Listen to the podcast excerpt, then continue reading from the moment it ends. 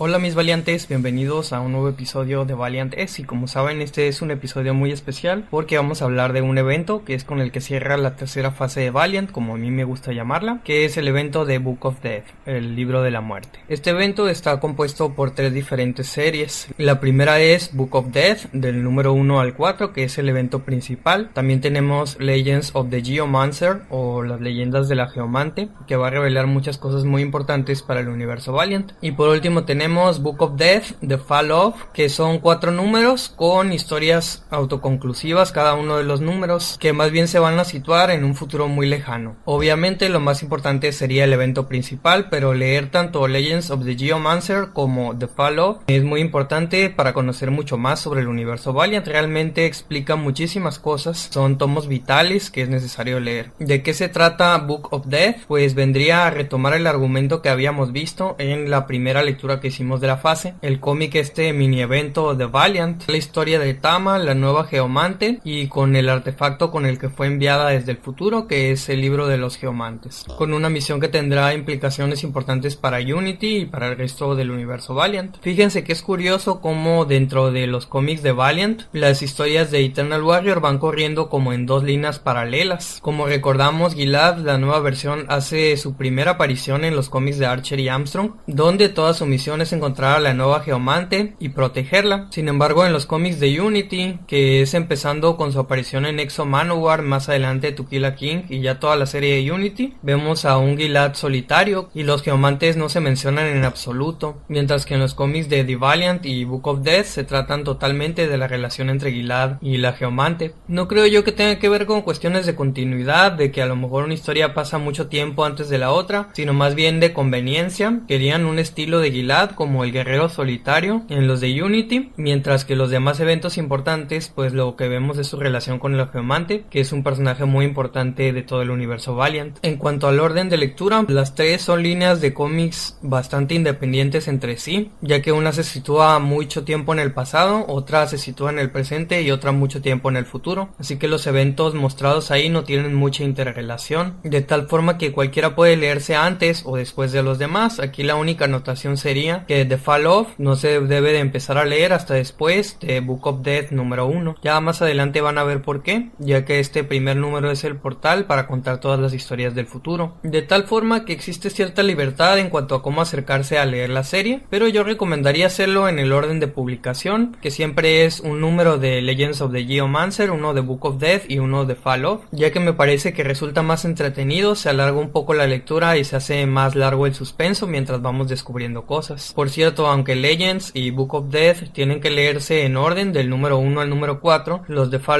son historias autocontenidas que no tienen mucha relación entre sí, así que esas sí se pueden leer en cualquier orden. Pero bueno, vamos a comenzar en orden temporal, de tal forma que voy a empezar a hablar de Legends of the Geomancer. Esta historia se sitúa mucho más atrás en el pasado de todo lo que hemos visto en los cómics de Valiant hasta ahora. Habíamos llegado antes en lo que sucedía en Ur con los hermanos Anipada, pero esta historia se va más lejos que la era antigua hasta prácticamente la prehistoria, la época de las cavernas. En esta historia conocemos a Annie, que vendría a ser una bruja o una chamana de la antigüedad, a la que trae cargando el ejército de Nergal. Tenemos entonces desde el principio los orígenes de esta rivalidad entre el culto de Nergal, que es como un culto de la muerte y la destrucción, y la Geomante, que es el culto de la vida. El culto de Nergal, con su líder Nergal, culpa a la Geomante de haber enloquecido el mundo. Este culto, cargándola como esclava, llegan a una aldea donde supuestamente iban a pedir tributo y ven que los humanos fueron devorados por plantas prácticamente, están totalmente llenos de raíces. Nos situamos en una época donde todavía había muchas culturas nómadas, pero también se empezaba a dar la agricultura. Ya más adelante vemos que se hace una fogata en la noche y hay uno de estos seguidores de Nergal que se apiada de la geomante porque la tienen encerrada, la tienen atrapada y sin poder comer nada. Él la alimenta y ya vemos que el nombre de este seguidor de Nergal es Pada, así que tenemos a Annie y tenemos a Pada.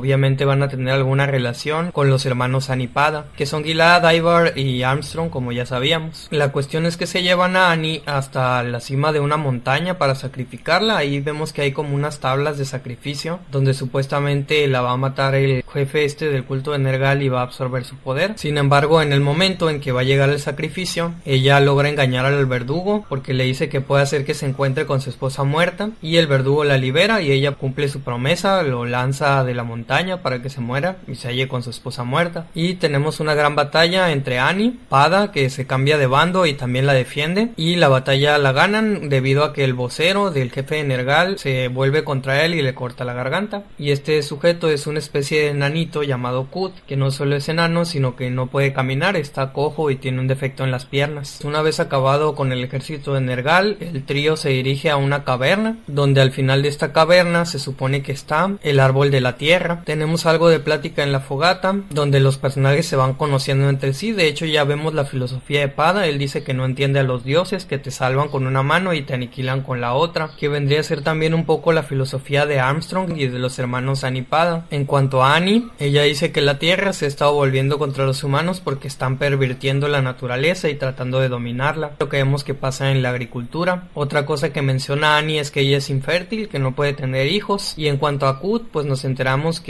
él era el hijo del jefe del culto de Nergal y que durante toda la vida le estuvieron diciendo que no servía porque solamente era un cojo, que no podía caminar. Y todo este viaje está bellamente ilustrado. La verdad es que el dibujo es excelente, un arte de primera categoría por Juan José Rip, este artista que ya les había comentado en los cómics de Ninjak, algunos de ellos con un dibujo muy detallado y con muchas rayitas. Verdaderamente estas escenas montañosas de lucha, de sangre y de arena en toda la prehistoria pues luce mucho gracias a su arte. Total que el trío se interna en la caverna que está al fondo de unos glaciares y ahí precisamente está el árbol de la vida o el árbol de la tierra, que es este mismo árbol que veíamos en Eternal Warrior, al cual al final Gilad vuela con unas bombas. La cuestión es que el árbol da frutos, da unos como frutos brillantes y Annie decide tomar uno y comérselo, pero el árbol reacciona atrapándola y no solo eso, sino que del fondo de la caverna surge un gigante, un hombre grandísimo que quiere atraparlos. En el número 3 vemos que la Tierra reaccionó al sacrilegio de que alguien se comiera su fruto y está mandando a todos los gigantes a que destruyan a los humanos. De hecho, Kut y Pada logran matar a uno de estos gigantes entre los dos, hasta que vemos que después de ser atrapada por el árbol, Annie logra razonar con él y el árbol la imbuye con un poder, que es el poder de la tierra. De hecho, incluso utiliza este poder, esta magia de la tierra, para poner unas raíces alrededor de los pies de Kut, eh, permitiéndole caminar. Y la vemos que está siempre rodeada de unas brillantes mariposas, ya tiene ropa hecha de las hojas del árbol de la tierra también, y hasta aparece poseída. De hecho, en todos sus globitos se vuelven verdes a partir de aquí. Ahí ella menciona que razonó con la diosa de la tierra y que ahora el destino de la tierra va a ser el mismo que el destino de los humanos, como que de alguna forma los humanos heredan la tierra. Y ahora utilizando su poder, Annie lanza una plaga que aniquila a todos los gigantes para así salvar a los humanos. No solo eso, sino que una vez que termina esta aniquilación vemos que Annie queda milagrosamente embarazada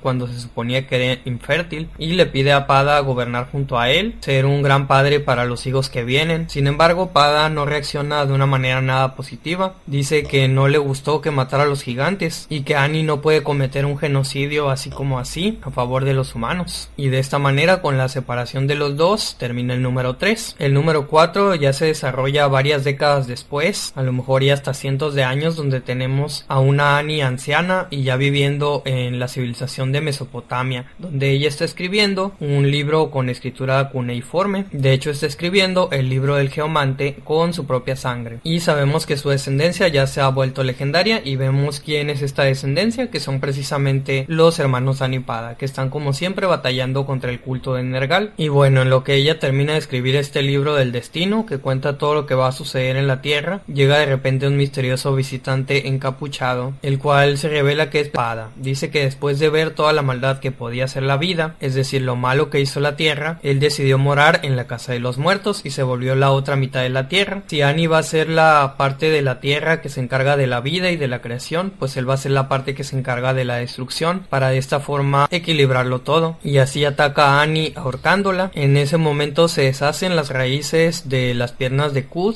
y se dan cuenta los hermanos de que algo malo está ocurriendo. Así que llega Gilad a tratar de salvar a la matriarca del clan y parte a la mitad apada utilizando su hacha. Tenemos ya a Annie en su lecho de muerte, pero antes de morir le dice que él se deberá volver el protector de la tierra y que le va a heredar este testamento que es el libro del geomante. Como pueden imaginarse, estos números de Legends of the Geomancer explican muchísimo más, terminan de redondear estos orígenes del universo de Valiant, especialmente explicando cómo y por qué Aguilat se le convirtió en el Eternal Warrior, en el protector de la Geomante. Y no solo eso, sino también lo que habíamos visto en The Valiant de este enemigo inmortal que siempre va tratando de matar a los geomantes, que precisamente vendría a ser como los sucesores de Pada. Si les había comentado antes que el cómic de The Valiant me parecía que el villano no tenía mucho sentido, pues esto lo deja totalmente aclarado y justificado, bastante interesante. De hecho, el escritor de este cómic es precisamente Fred Van Lente, que él fue el que se ha encargado de introducir a los geomantes, a Eternal Warrior y bueno, en general ha manejado toda la historia de los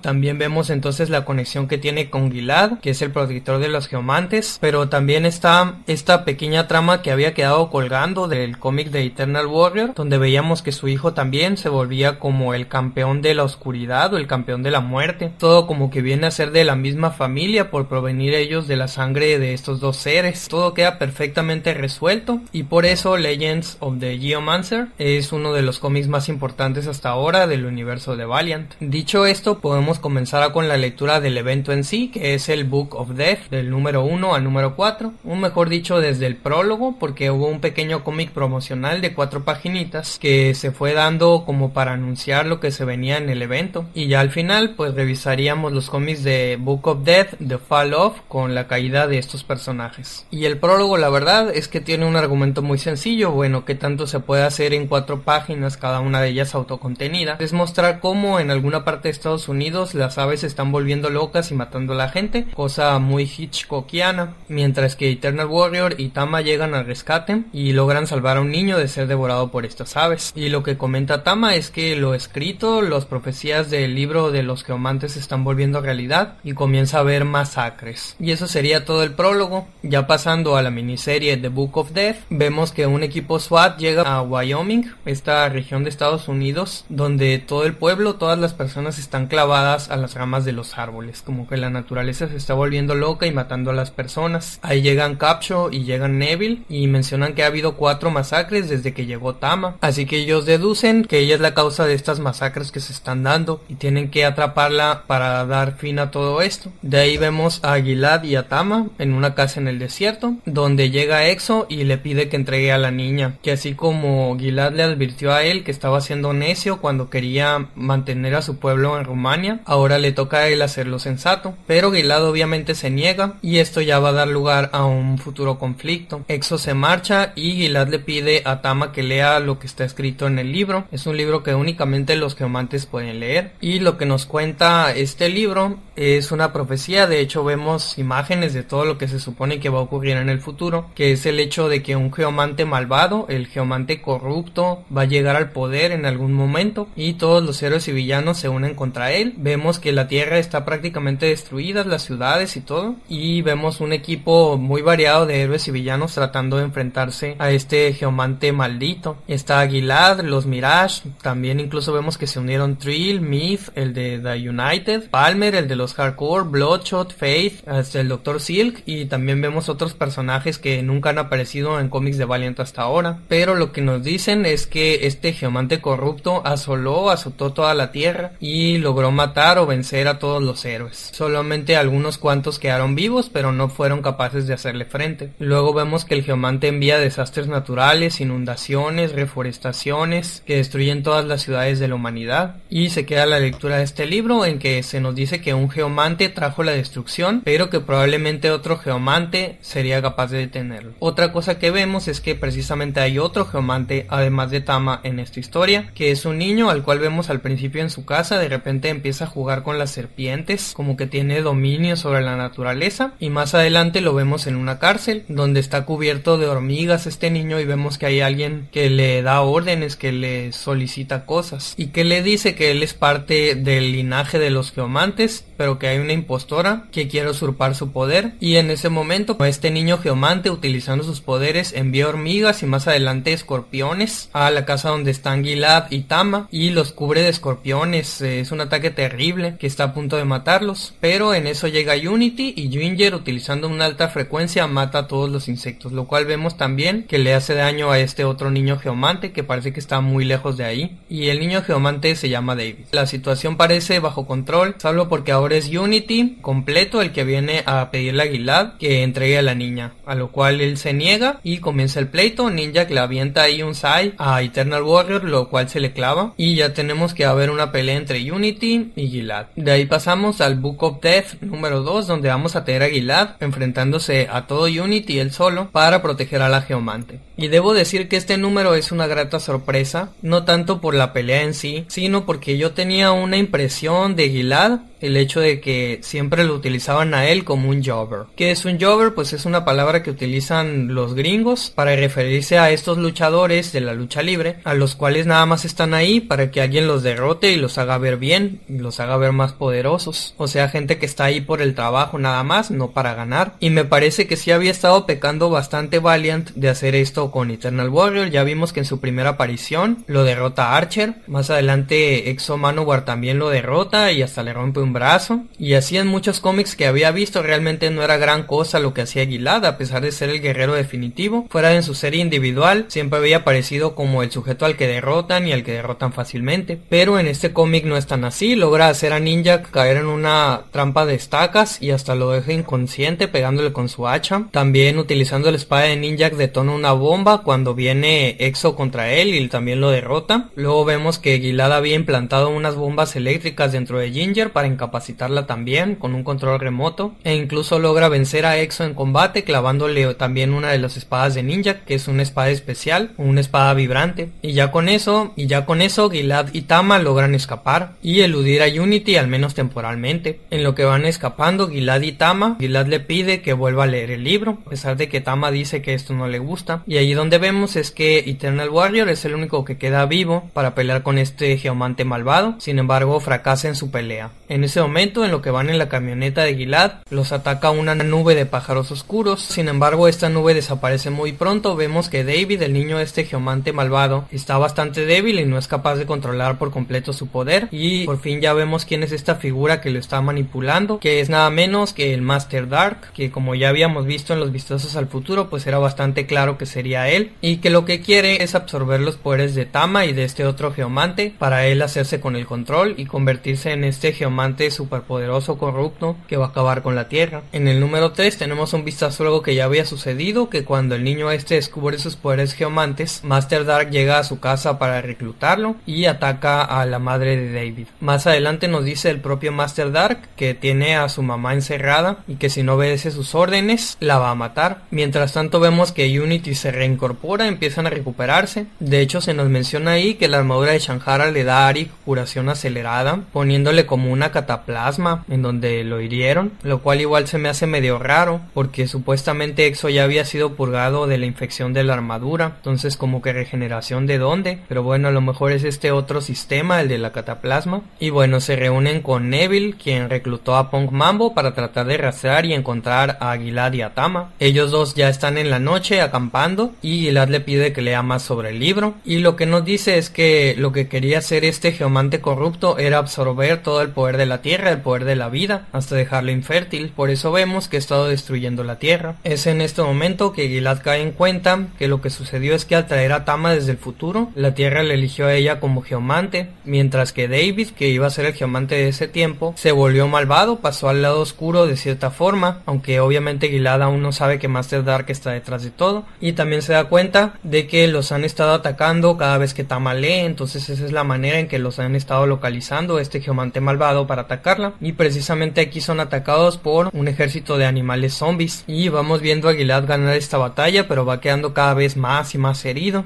El libro del geomante dice que después de absorber toda la vida de la tierra, el Master Dark se largó, se marchó por fin, abandonó este lugar y se fue al lado muerto. Y de esa manera termina el dominio del corrupto. Creo que todo esto explica varias cosas de lo que habíamos visto en la serie de Eternal Warrior. Después de que se vaya este geomante malvado, Gilad continúa vivo dentro de la tierra, lo cual ya sabíamos porque en el cómic de Eternal Warrior lo veíamos todavía vivo por ahí en el año 4001, en este mundo postapocalíptico donde ya pasó cierto tiempo y la Tierra se regeneró, pero aún así la mayor parte de la civilización quedó destruida y con el tiempo la Tierra se regenera y hasta nos muestran cómo nace Tama, lo cual de la misma forma termina de enlazar con la historia esta de The Valiant, donde también vemos a Gilad en un mundo destruido, donde elige mandar a Tama hacia el pasado. Yo creo que por ya todo el tiempo que la Tierra había estado sin su geomante, tiene miedo de volver a perderla. Y al final de este número ya vemos que el Master Dark está ya harto de los fracasos de David y le propone hacer otra cosa, le propone hacer un ritual, de hecho a lo largo de todo el evento vemos como Master Dark se la pasa torturando y molestando, haciéndole daño, abusando de David, bastante cruel, bastante feo ver a un niño en esa situación en un cómic de eso, hasta un tantito incómodo, pero bueno, así de malvado es el Master Dark. Y ahora lo que hace es ponerle una inscripción en la frente a David, supuestamente para robarle, para quitarle su poder. De hecho, vemos toda la guarida del Master Dark como una caverna iluminada de rojo y hasta tiene esqueletos sirvientes y toda la cosa. En este número 4 también vemos cómo se conoce Unity y Punk Mambo, especialmente la relación que vamos a tener entre Ninjak y Mambo, que es de antipatía mutua y me parece que más adelante de hecho Punk Mambo aparece en los cómics de Ninjak, así que bueno, esta vendría a ser como que la semilla. Y en lo que Punk Mambo intenta localizarlos, de repente siente todo este sufrimiento que está teniendo David, obviamente por ser energía mágica de muy alto poder. Ahora ya Mambo sabe lo que está sucediendo y que Tama ya no es la culpable. Gilad y Tama se dirigen a su última misión, ya localizan dónde está la guarida del Master Dark y Gilad trata de convencer a Tama que todo este poder del que habla el libro, que puede usarse para destruir la Tierra, que todo ese poder está dentro de ella y que ella puede aprender a controlarlo y enfrentarse a quien sea que es el enemigo que venga. Así tenemos que la pelea final es como en una pradera,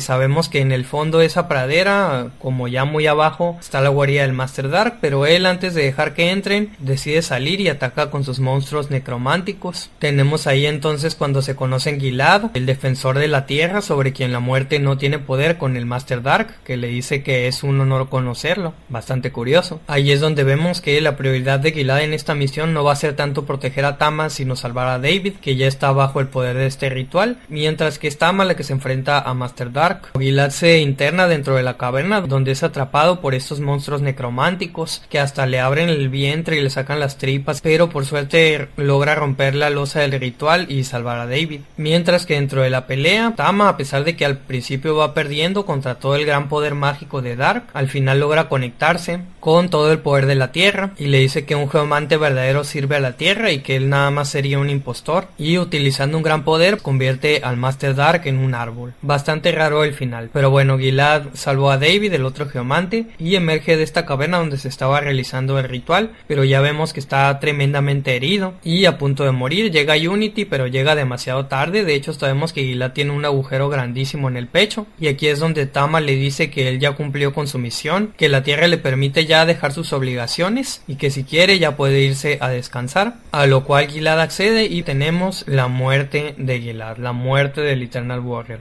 algo bastante inesperado. La historia termina tiempo después con Tama escribiendo un nuevo libro donde dice que no sabe si logró o no logró evitar este futuro apocalíptico que se aproximaba, pero que tal vez se aproxime un nuevo futuro y que desea tener esperanzas. Y mientras tanto vemos a Gilad como en el infierno, o no sé si será un vistazo a la batalla final que tuvo con Master Dark, pero al parecer sí, el alma de Gilad se encuentra como en el infierno o en otra especie de más allá, bastante interesante. Y de esta forma termina el evento en sí.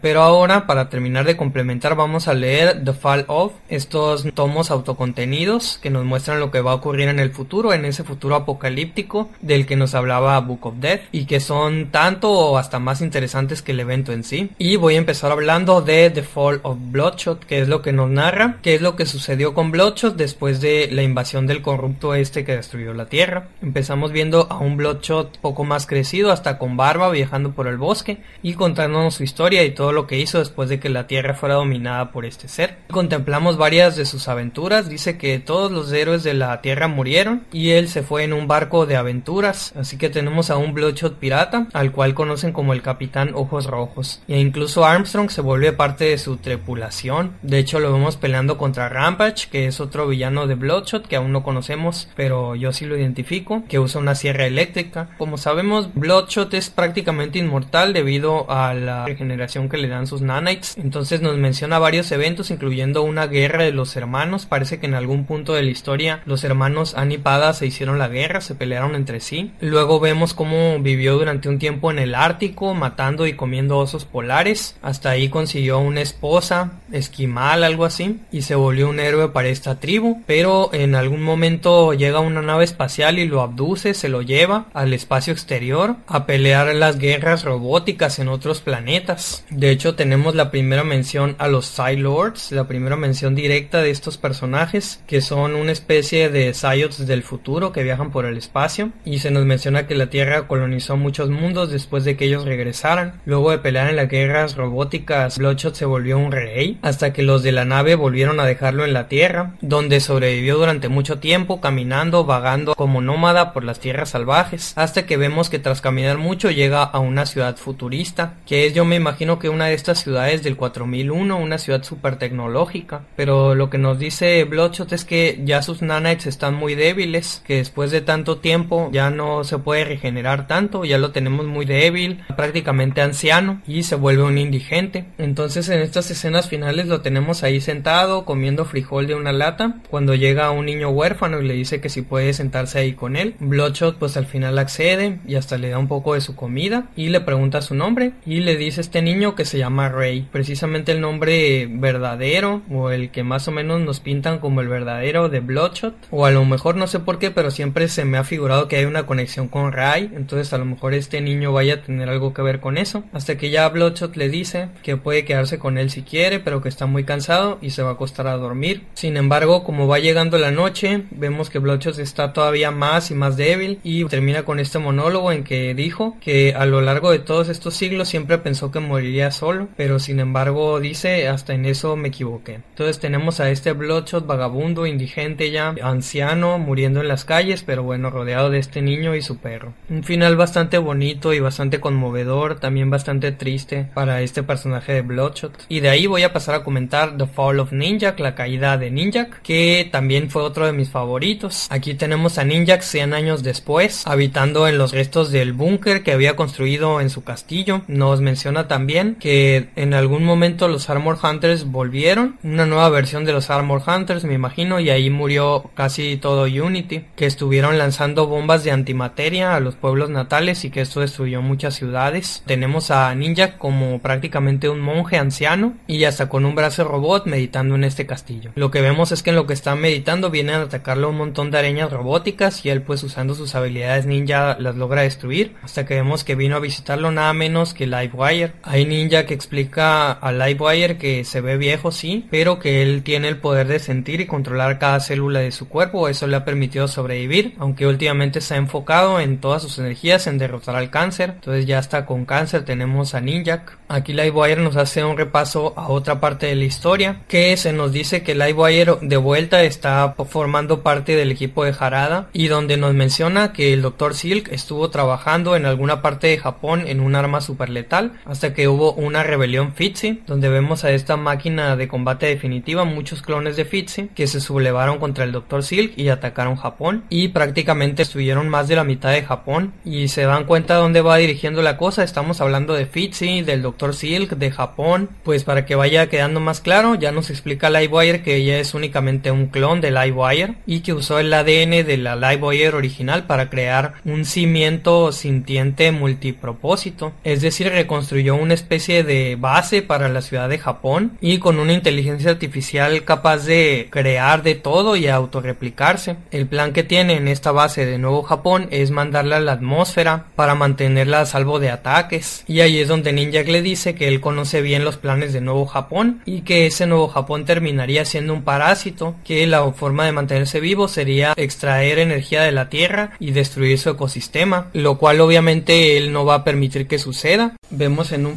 que Gilad era el último sobreviviente de Unity y antes de irse le encargó a Ninja proteger la Tierra. Tiene un ejército de monjes a los cuales les llama los Spylock y con los cuales va a combatir este proyecto de Livewire y sus arañas robot. Aquí vemos que Ninja llama a Ginger, el último miembro de Unity que sobrevivió y viajando dentro de ella destruye esta ciudad que se está elevando que es Nuevo Japón. La destruye pero no la destruye completa. Y de esa manera Ninja cumple o al menos hace su mejor esfuerzo en tratar de cumplir cumplir esta promesa que le había hecho a de volverse el protector de la Tierra. Sin embargo, pues ya tenemos a Nuevo Japón en órbita. De ahí pasamos a The Fall of Harbinger, donde vamos a ver la última historia de Peter Stanchek. La historia arranca de hecho con la muerte del monje sangrante. Vemos que estamos en el año 2183 después de Cristo, donde ya conviven Sayots. La Tierra está habitada casi completamente por Sayots y Peter es el presidente de la fundación de Harbinger. No solo eso, sino que también hay inteligencias artificiales robot que cumplen un papel importante en la sociedad y que se nos dice que son descendientes del Mayor Mech o de Luz del Sol en la nieve, como le gusta que le digan. El problema aquí es que se nos menciona que Harada está volviendo a la Tierra y que eso va a destruir la Tierra, que de repente un montón de Saiyans han estado muriendo porque Harada en algún momento abandonó la Tierra, pero ahora que está regresando su poder psíquico es incontenible y los está matando a todos. La única persona capaz de detenerlo sería Divinity, que ya es líder de su culto religioso de monjes. Sin embargo, por ser un dios más allá del bien y del mal, a Divinity no le interesa ayudar con esto, así que es Peter quien tiene que enrolarse y sube a una nave espacial junto con manifestaciones holográficas o psíquicas de los demás renegados para tener su última misión que va a ser encontrar a Harada y neutralizarlo. Así que Peter tiene un último momento de alegría con sus amigos, o mejor dicho con las proyecciones psíquicas de sus amigos, pero conforme se va acercando a la cápsula de contención de Harada, estas imágenes holográficas se deshacen y se nos cuenta cuál fue la muerte verdadera de cada uno de ellos. Dice que Torque murió a los 34 años por complicaciones de su espina bífida, que Chris fue senadora pero fue asesinada en su ceremonia de reelección y Faith murió a los 57 años de ataque cardíaco y era esposa de Archer, tal como ya se nos había dicho en el cómic de Archer y Armstrong. Y bueno, poquito a poquito ya se nos explica qué fue lo que pasó con Harada, que como sabemos fue siempre el Sayot más poderoso de la historia y seguía liderando a su fundación de Harbinger, mientras que Peter era miembro del bando de la oposición, el bando opuesto. Sin embargo, Harada dice que en algún momento ya se le está dificultando mantener su forma psíquica, es tanto su poder mental que ya su cuerpo no puede con él y él decide marcharse al espacio a morir, se mete dentro de una cápsula y se lanza muy lejos en el espacio, no sin antes dejarle a Peter el control de la fundación, le dice, ya sé que somos enemigos, pero tú eres el único que puede guiar a los de la Tierra y te deseo suerte. Pues bueno, ahora ya vemos que Peter está llegando a la cápsula de Harada, vemos que a Harada lo atacaron unos parásitos psíquicos que habitaban en el espacio y ellos lo están controlando para volver junto con Harada a la Tierra y alimentarse de la mente de todos los Sayots. Harada se lamenta porque dice que en algún momento él despertó a todos estos Sayots de la Tierra, pero eso es lo que va a traer la destrucción de la Tierra. Él no esperaba que con el surgimiento de tantos Sayots, pues eso fuera a traer unos parásitos psíquicos que destruyeran el planeta completo. Este dilema termina cuando Peter logra entrar a la burbuja de Harada. Peter tiene que matar el cuerpo de Harada y esto libera una explosión que arrastra a estos parásitos psíquicos hasta hacerlos caer en la Tierra, con lo cual se destruyen. Tanto Peter como Harada abandonan su cuerpo y se convierten solamente en mentes. Sus mentes o sus almas o lo que sea terminan uniéndose y fusionándose con el cosmos en una cosa pues ahí muy mística.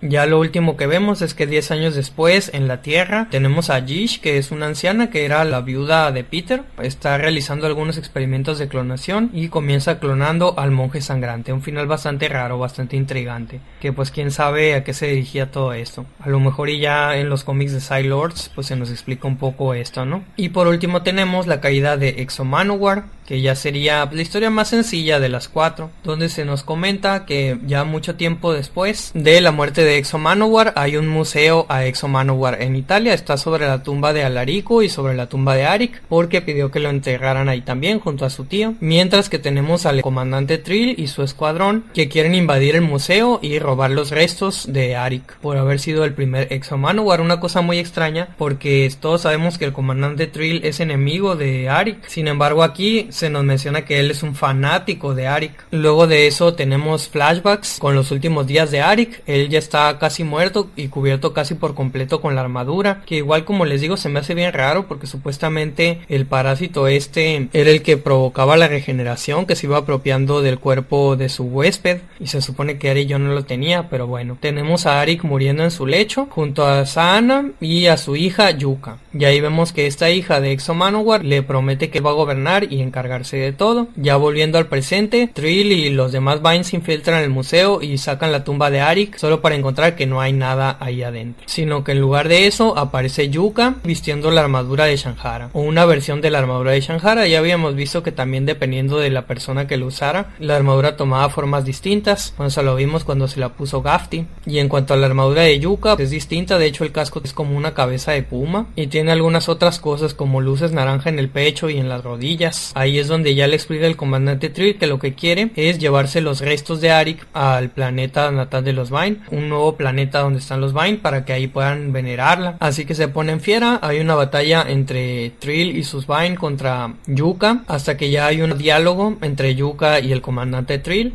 a lo que dice que todo este fanatismo que tiene Trill por Arik es porque siente una culpa muy grande, pero ya le dice Yuka que Arik lo perdonó hace mucho, que si no hubiera sido por el comandante Trill, él nunca se hubiera convertido en Exo Manowar, y que ya deje de pelear por odio y que en vez de eso construya su vida con amor. Y bueno, ahí es donde termina la historia, con la nueva Exo Manowar Yuka presentándose a una familia que está ahí en el museo. Como les decía, una historia bastante sencillita, pero bueno, tenemos a la que va a ser la sucesora de Arik de Exo Y bien, ¿qué les puedo decir del evento, especialmente de esta serie de Fall Off? Es que me encantó. Este sin duda me ha parecido el mejor evento que ha tenido Valiant hasta este punto. Y estamos hablando de cómics de 2014-2015, así que bueno, a lo mejor ya no les puedo decir nada más después de esto, pero realmente es a la vez una historia nueva, con elementos nuevos, con giros de la trama muy inesperados que le da protagonismo por fin a Gilad, al Eternal Warrior y hasta un final muy interesante que no deja de seguir conectando al universo Valiant con la aparición de Master Dark y particularmente que termina de redondear la historia de Archer y Armstrong y su familia junto con la Geomante en las historias de Legends of the Geomancer dando una explicación mucho más redonda del universo Valiant haciéndolo todo sentir como mucho más conectado y mejor planeado. Y por último que en estas historias de The Fall Off explica y conecta muchísimas cosas que hemos visto del universo Valiant tanto de la serie de Eternal Warrior que vemos en el futuro como de Rai y algunos otros conceptos interesantes que van a venir después, como lo de los Lords y los Psyots del futuro. Si este es realmente el futuro, porque se supone que, o al menos me imagino, el que va a suceder de acuerdo con esta profecía de la Geomante, que al parecer se evitó o al parecer no, resulta muy difícil de saberlo. Pero quisiera creer que sí, porque la verdad es que todo lo que se nos muestra aquí, particularmente el cómic de Ninja, tiene demasiado sentido en la cronología, en la continuidad de Valiant. Hasta vemos el origen de padre con la inteligencia artificial creada a partir de Livewire, el origen del nuevo Japón, de los Spylock, todo esto realmente me fascinó. Y cabe mencionar que estos cómics también de The Fall son escritos cada uno por el escritor original, es decir, tenemos a Joshua Dysart, el escritor de Harbinger, haciendo la caída de Harbinger, la última historia de este personaje, a Jeff Lemire, el de Bloodshot Reborn, haciendo la caída de Bloodshot, desde luego a Robert Vendetti, encargándose de la caída de Exo Manowar, y a Matt Kind de la caída de Ninjak, así que todo se siente conectado, totalmente orgánico. Pero bueno, estos son solo algunos de mis pensamientos con este evento de Book of Death que la verdad estuvo tremendo. Ni un solo número ni una sola historia tiene desperdicio. ¿A ustedes qué les pareció el cómic, mis valiantes? Pues díganmelo en la sección de comentarios